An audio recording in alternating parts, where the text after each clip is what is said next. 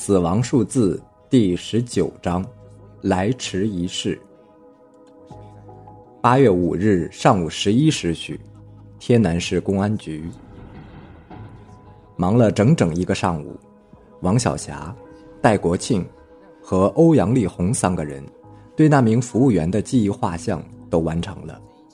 因为怕三个人在一起会相互干扰结果，所以，在记忆画像时。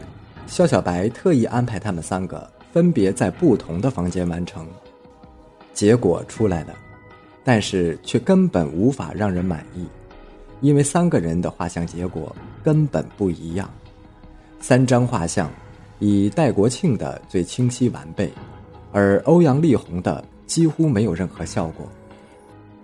在对比戴国庆和王晓霞的记忆画像时，肖小白发现。其实他们两个人做出的记忆画像相貌相去甚远，但是有一点描述是一致的，那个女子的眼神中带着一种嘲弄的笑意，这是让人印象最深刻的。肖小白知道，他的嘲弄是针对谁的。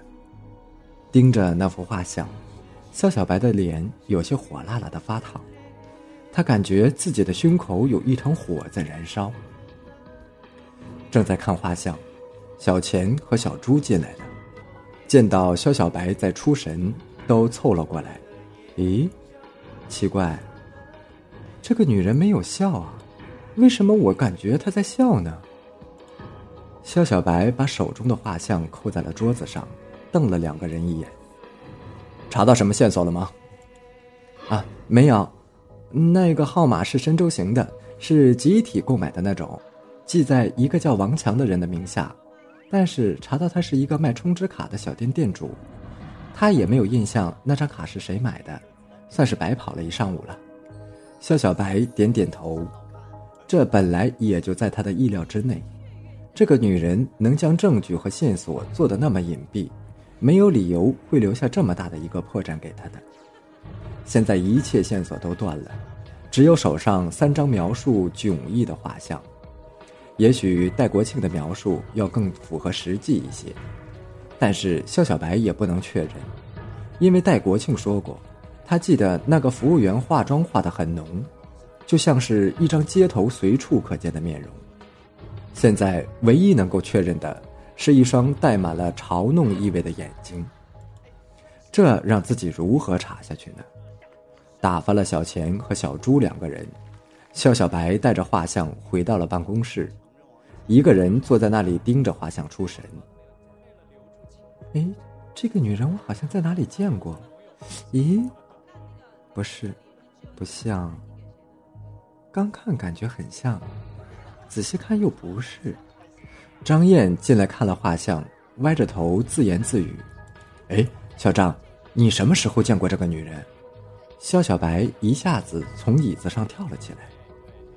嗯，我不太敢肯定。不过这个眼神很熟悉，我想想，啊，好像是那次我去交警支队处理你们车祸的事情，看到那个撞车的司机跟在这样一个女人身后。张燕的话还没有说完，肖小白就冲了出去。天南市郊外，飞驰的警车上，哎，朱头，我怎么感觉最近一直都在车上过日子呀？我现在晚上回去睡觉，感觉床都在晃。你抱怨啥？大家吃的就是这碗饭，穿的这身皮就是这个命，你就消停会儿吧。我还要开车呢。肖哥刚出院，就跟着天天跑来跑去的折腾，人家都没说啥，你瞎起什么哄？小钱听了，回头看了看肖小白，却发现对方正在摸着下巴沉思，耸耸肩，坐在那里不言语了。肖小白有一种预感，这一次他们又要扑空。也许那个女人出现在小张面前，就是为了让他找到这名司机，而且在这个司机这里，他肯定也不会留下任何线索。虽然已经有了这样的预感，肖小白仍然不愿意放弃这唯一可能有用的线索。但在心底，肖小白已经开始苦笑了。这一次等待自己的又是什么？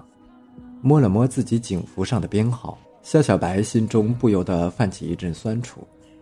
韩队长的死，到底与这个案子有什么联系？自己已经查到这一步了，却根本无法知道韩队长的死因。那一串数字又是什么意思呢？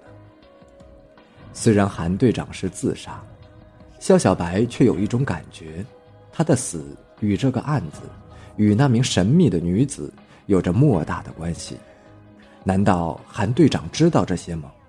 或者他与这名女子有什么恩怨？用力的摇了摇自己的脑袋，肖小白努力的把自己脑中的杂念驱除出去。无聊的猜测对办案是没有任何帮助的。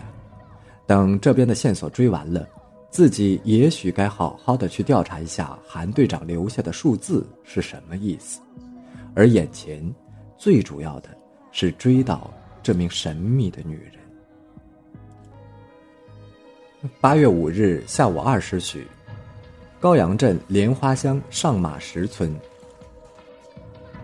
村子里正在举办白喜事，送葬的队伍长长的。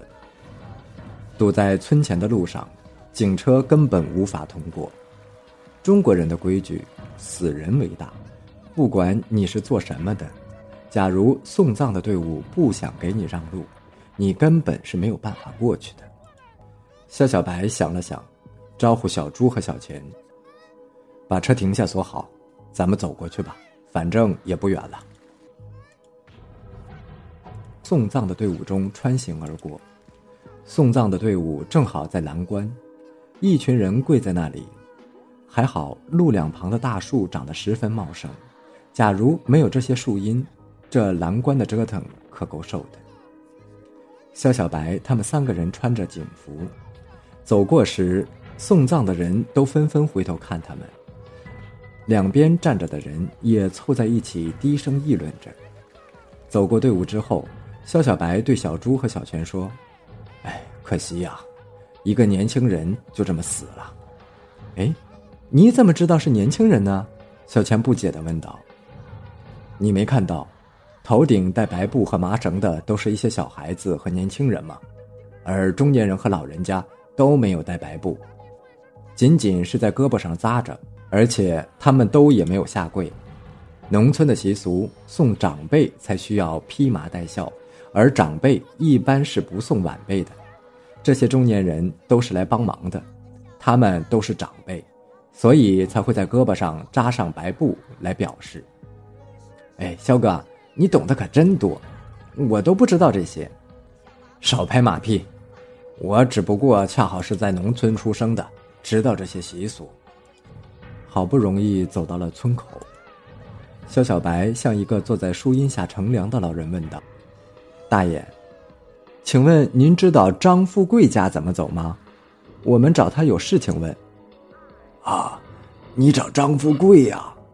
那你可来晚喽，找不到啦。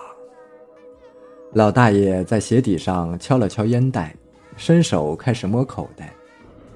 啊，怎么会来晚了？他出去了吗？我们可以等他回来。等不回来喽，喏。那边棺材里抬的就是他。